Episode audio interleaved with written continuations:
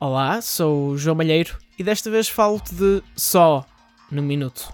Em 2004 saiu uma longa-metragem independente com uma ideia simples.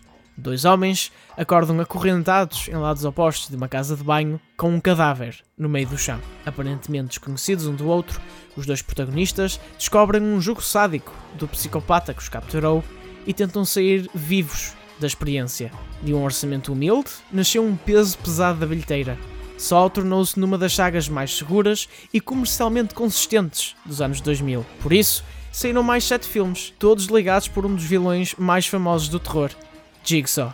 A saga é famosa pela sua violência gráfica e os efeitos especiais que lhe dão vida, mas também há uma narrativa melodramática que mantém o espectador entretido.